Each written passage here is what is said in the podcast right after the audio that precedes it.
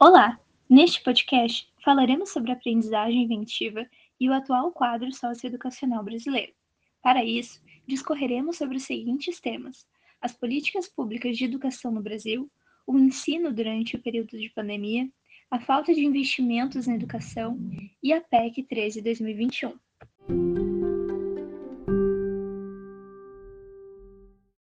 Pensar em políticas de educação, inevitavelmente, requer que analisemos o atual cenário econômico, social e político que vivemos.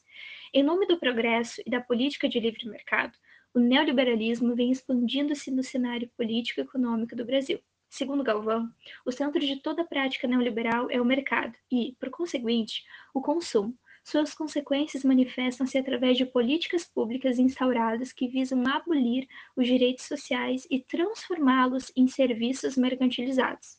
Para isso, o neoliberalismo instaura a ideologia de meritocracia e da não existência de classes sociais, uma vez que cada indivíduo passa a ser entendido como empresário de si mesmo. Isso resulta em ideias extremamente individualistas e competitivas, além do desencargo do Estado sobre os direitos deste sujeito. Nessa configuração neoliberal, a lógica estrutural da sociedade e da educação assume a concepção de uma organização empresarial inserida em um mercado concorrencial e as instituições sociais são convertidas em organizações empresariais. No contexto escolar, as influências neoliberais têm apresentado-se através de políticas públicas educacionais que têm por objetivo o alívio da pobreza e o suprimento das demandas de desenvolvimento econômico e social. Deste modo, as escolas reduzem-se a atender conteúdos mínimos de aprendizagem, o que resulta em uma escola simplificada e atrelada a demandas imediatas de preparação da força de trabalho. Portanto, o neoliberalismo utiliza das organizações escolares como meio de reprodução dessa lógica, produzindo indivíduos mais aptos ao mercado e distante do pensamento crítico. A educação, então, passa a ser usada como meio de produção da alienação, uma vez que o seu objetivo é o aumento das capacidades reprodutivas em detrimento das capacidades intelectuais, tendo por enfoque o desenvolvimento das capacidades contributivas com o mercado. As políticas públicas de educação neoliberais, então, em nome do progresso e da suposta busca pela igualdade, perpetuam-se no sistema escolar, instalando nas escolas situações de mercado que estimulem a competição e a concorrência entre os alunos, essas dinâmicas de competição e concorrência resultam em segregação escolar generalizada e sistemática. Deste modo, o objetivo não é alcançado, pois aumenta a desigualdade entre alunos e famílias. Assim, a subordinação da educação às necessidades do mercado de trabalho e suas demandas não significa que a função social da mesma seja garantir empregos e, menos ainda, criar fontes de renda. Pelo contrário, significa que o sistema educacional deve promover o que os neoliberais chamam de empregabilidade, ou seja, a capacidade flexível de adaptação individual às demandas do mercado de trabalho. Portanto, visa-se ofertar aos alunos apenas as habilidades necessárias para o ingresso ao mundo empregatício, contribuindo para o alargamento da discriminação e da desigualdade social entre a população brasileira. Olhando para a linha do tempo do desenvolvimento da educação no país, é possível percebermos uma história de legislações e regulamentações instáveis, que ora garantem, ora negligenciam e ora revogam o acesso ao ensino, prejudicando assim as camadas mais pobres e vulneráveis da sociedade em uma constante até os dias atuais. Apesar de tantos programas de investimento e reformulação da educação, como o artigo 212 da Constituição Federal, que prevê a aplicação de até 25% da receita da União na área da educação, o Brasil ainda parece engatinhar rumo a um quadro mais igualitário no campo educacional. Percebe-se que durante a história, os movimentos existentes para a implantação de um sistema educacional universal muitas vezes falharam por não haverem fortes políticas conjuntas para remediar o grave quadro histórico de desigualdade e as demandas sociológicas de cada década, como é o caso da crise pandêmica de coronavírus que enfrentamos atualmente. De acordo com a Comissão Internacional sobre o Futuro da Educação da Organização Mundial das Nações Unidas para a Educação, a Ciência e a Cultura, a Unesco, a crise causada pela Covid-19 resultou no encerramento das aulas em diversas escolas e universidades, afetando mais de 90% dos estudantes e professores no mundo inteiro. Com base nisso, alerta a população global para que se observe não somente os impactos atuais, mas principalmente os de médio a longo prazo.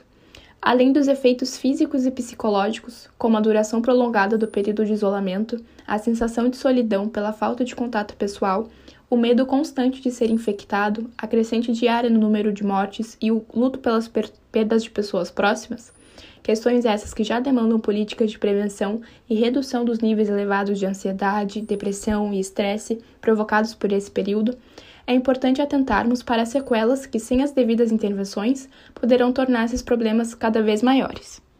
Essas sequelas correspondem às mazelas socioeconômicas acentuadas durante a pandemia, as quais, emergidas pelo alargamento da recessão econômica, da pobreza, da exclusão e da falta de acesso aos serviços básicos, tornaram-se elementos intensificadores da desigualdade estrutural já existente em nosso país e arriscam regredir os avanços obtidos nos últimos anos em relação à expansão do acesso educacional e na melhoria da aprendizagem. Desse modo, faz-se necessário e fundamental a criação e adaptação de políticas públicas voltadas sobretudo para a educação já que a natural queda nos níveis de aprendizagem poderá alastrar-se por mais de uma década caso não sejam instituídas medidas que invistam em melhorias de infraestrutura, acessibilidade e metodologias de ensino nos diversos níveis educacionais. Por outro lado, ao olharmos para os últimos acontecimentos e para as práticas executadas pelos atuais órgãos governamentais de nosso país, percebemos o quão longe se encontra a nossa nação de estar de acordo com essa ressalva emitida pela Unesco. Recentemente, pôde-se presenciar de forma explícita o sucateamento da educação na gestão do atual governo. Em meio a uma incessante troca de ministros, quatro somente compondo o Ministério da Educação, e de uma falta de foco da gestão, além de inúmeros cortes de verbas, percebe-se o recuo educacional que o país vinha sofrendo desde antes do início da pandemia de Covid-19. Nesse contexto, a paralisação devido ao coronavírus e o ensino emergencial feito às pressas e sem planejamento acabou por ser um prato cheio em meio à crise sanitária mundial para que governantes cortassem ainda mais verbas e ignorassem de vez o sistema educacional do país. Não é surpresa que surjam neste momento pós-pandemia, para o qual nos encaminhamos, medidas como a proposta de emenda constitucional 13 de 2021, aprovada pela Câmara de Deputados em abril deste ano e que afasta a responsabilidade dos gestores pela não aplicação dos percentuais mínimos de 25% da receita em educação nos anos de 2020 e 2021. Para se entender a gravidade de medidas como a PEC 13 de 2021, é preciso primeiro olhar para o quadro geral da desigualdade educacional e social pré-pandemia. Para se ter ideia, em 2019, antes do início do ensino remoto emergencial, o IBGE apontou que 52,6% da população entrevistada com 25 anos ou mais não havia concluído a educação básica, que inclui ensino fundamental e ensino médio, e apenas 33,1% concluíram o ensino fundamental. Além disso, 30,7% dos alunos do ensino médio não acompanham a relação idade-série dentro da normalidade esperada, o que resulta de reprovações e anos repetidos. Conta-se hoje com 11,3 milhões de pessoas com 15 anos ou mais não alfabetizadas, o que equivale a 6,8% da população, dentre os quais a maioria são negros. Isso tudo levando em consideração o artigo 212 e a aplicação mínima da receita em educação. Ao nos depararmos com esses números, surge o questionamento: para onde foram esses 25%? Ao analisar outros dados estatísticos do IBGE, é possível obter uma melhor imagem também do quadro de exclusão digital do país, do contraste entre as realidades dos estudantes da rede privada e da rede pública, do porquê os alunos da segunda sofreram e sofrem muito mais profundamente as consequências da pandemia e da paralisação e para onde essas verbas tão necessárias poderiam ter ido. Em 2019, antes da pandemia, estimava-se que 40 milhões de pessoas no país não tinham acesso à internet, cerca de um em cada quatro brasileiros, representando 21,7% da população com idade acima de 10 anos sem conexão, e o total de domicílios com o computador era 40,6%. Enquanto 92,6% dos estudantes de rede privada possuía celular de uso pessoal, por exemplo, apenas 64,8% da rede pública possuía, e 43% dos mesmos possuíam computador. É importante também mencionar a distribuição racial entre estudantes da rede pública e privada de ensino, sendo que negros são minoria em instituições privadas. Sabe-se também que índices negativos de desemprego, analfabetismo, falta de acesso a saneamento básico, tecnologia ou serviços de saúde sempre são ocupados por um percentual muito maior de pretos ou pardos do que branco, como, por exemplo, o índice de desemprego, que em 2020 apontava que 72,9% dos 13,9 milhões de desempregados é composto por pretos ou pardos. Para poder melhor visualizar o quadro educacional e social do país, é preciso apontar também o contraste entre os núcleos familiares de muitos desses estudantes. Enquanto em casas de família com alto poder aquisitivo, repertório cultural e acesso à tecnologia, a transição foi mais fácil, já em outras famílias, um único celular às vezes é disputado por quatro ou cinco em uma casa sem espaço apropriado para estudo, com aulas simultâneas e rede Wi-Fi muitas vezes compartilhada entre vizinhos. Enquanto algumas famílias dispõem de professores particulares ou tempo para dedicar aos filhos e acompanhar os estudos das crianças, e muitas outras esse acompanhamento e assistência não existe, pois os pais precisam também trabalhar de casa simultaneamente ou então estar fora para trabalhar, quando não são as próprias crianças e adolescentes que precisam abrir mão dos estudos para trabalhar devido ao desemprego dos pais. Houve ainda uma falta de suporte aos professores durante a transição para o ensino remoto emergencial em relação ao preparo e treinamento para o uso de plataformas e estratégias de ensino. Dentre os problemas sofridos, se incluem a falta de acesso a uma conexão estável, a computadores, falta de diretrizes e assistência financeira nula na grande maioria dos casos, a professores que não somente precisaram atualizar seus aparelhos pessoais ou investir em plano de internet com recursos próprios para seguir trabalhando, como também adaptar a casa e improvisar um escritório. Faltou não somente um plano nacional de barateamento de recursos tecnológicos em escala pelo governo federal, como estratégias sólidas e inventivas do MEC, diretrizes base e cursos de capacitação de docentes, dos quais muitos trabalharam a carreira inteira somente em sala de aula tradicional, sem sequer utilizar computadores ou internet nas escolas. De fato, sabe-se que apenas um terço das instituições públicas de ensino fundamental possuem computadores e acesso à internet, mesmo em meio ao grande investimento que no papel deveria ser feito na educação. Sabe-se que cerca de 80% dos alunos de 6 a 7 anos não obtiveram acesso nem ao ensino à distância, nem a aulas presenciais durante o ano de 2021, e que o Brasil foi o país com maior tempo de escolas fechadas no mundo, sem aulas presenciais ou remotas. Percebe-se nestes dados a urgência em se ter providenciado suporte para que alunos pudessem seguir estudando, principalmente ao se analisar o quadro prévio da educação e a disparidade que existe entre alunos com poder aquisitivo e acesso ao ensino privado e estudantes de camadas de menor acesso que dependem da rede pública. Aqui se encontrava a oportunidade perfeita para a aplicação do percentual mínimo de receita prevista na Constituição. Mas por que haveria de ser diferente perante a crise mundial que proporcionava um prato cheio para desvio de verbas? Mesmo com estes dados, a atual gestão reduziu verbas do programa Educação Conectada, que tinha como um de seus objetivos a universalização do acesso à internet para estudantes, e utilizou o menor valor de orçamento usado para educação em uma década. Valor esse que poderia ter sido investido em uma maior acessibilidade digital para alunos. Então surge a PEC 3 de 2021, que retira dos governantes a responsabilidade por não ter investido em educação e elimina as possíveis penalizações a aprendizagem inventiva como condição de sobrevivência aos tempos de pandemia. Durante a pandemia da Covid-19, o mundo passou por uma das maiores experiências de estranhamento das últimas épocas. Aprender a lidar com a nova realidade imposta pelo vírus. Uma nova realidade que não contava mais com o contato humano tão característico das nossas relações sociais, com os tão variados encontros de corpos que eram diariamente proporcionados pela rotina fora de casa e com as trocas grupais de saberes tão tradicionais das escolas e das universidades. Esse estranhamento atravessou todos nós e rapidamente exigiu uma resposta.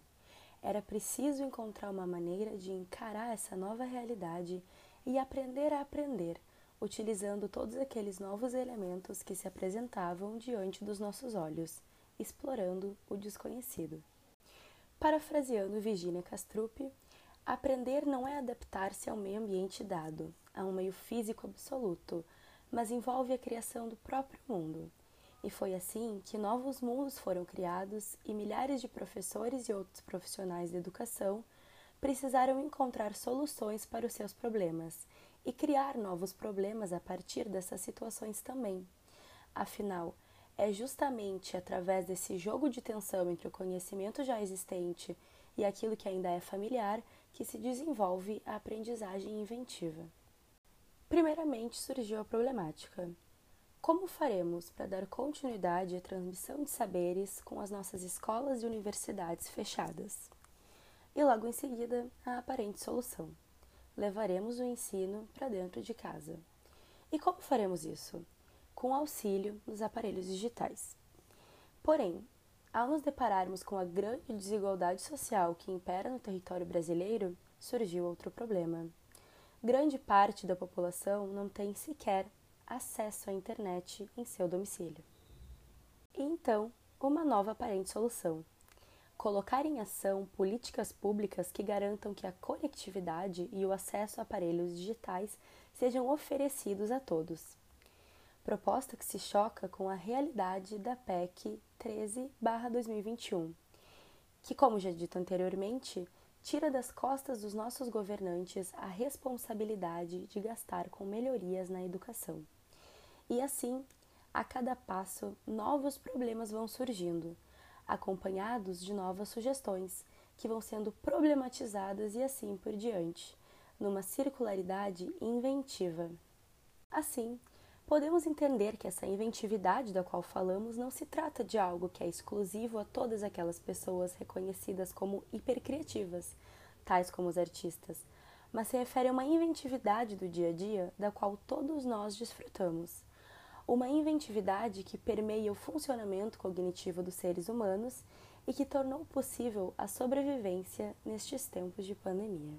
E o que podemos tirar como aprendizado desse momento tão infamiliar que vivemos? Que é preciso dar corpo à circularidade inventiva, tal como sugeria Paulo Freire através de suas teorias educacionais da problematização, para que eduquemos indivíduos para além de uma mera aceitação dos fatos. É preciso atuar no sentido de formação de corpos e mentes questionadoras, que resistam às migalhas que lhes são impostas pelos atuais governantes e que mantenham viva a luta no campo das políticas públicas é preciso ser inventivo, manter em devir a imaginação, a criação e a transgressão, pois são elas as bases que criam a possibilidade para a resistência. Esse podcast foi apresentado por Aline Hoffman, Clarissa Peters, Larissa Oliveira e Luana Andrade, alunas do curso de graduação em Psicologia da Universidade Federal do Rio Grande do Sul.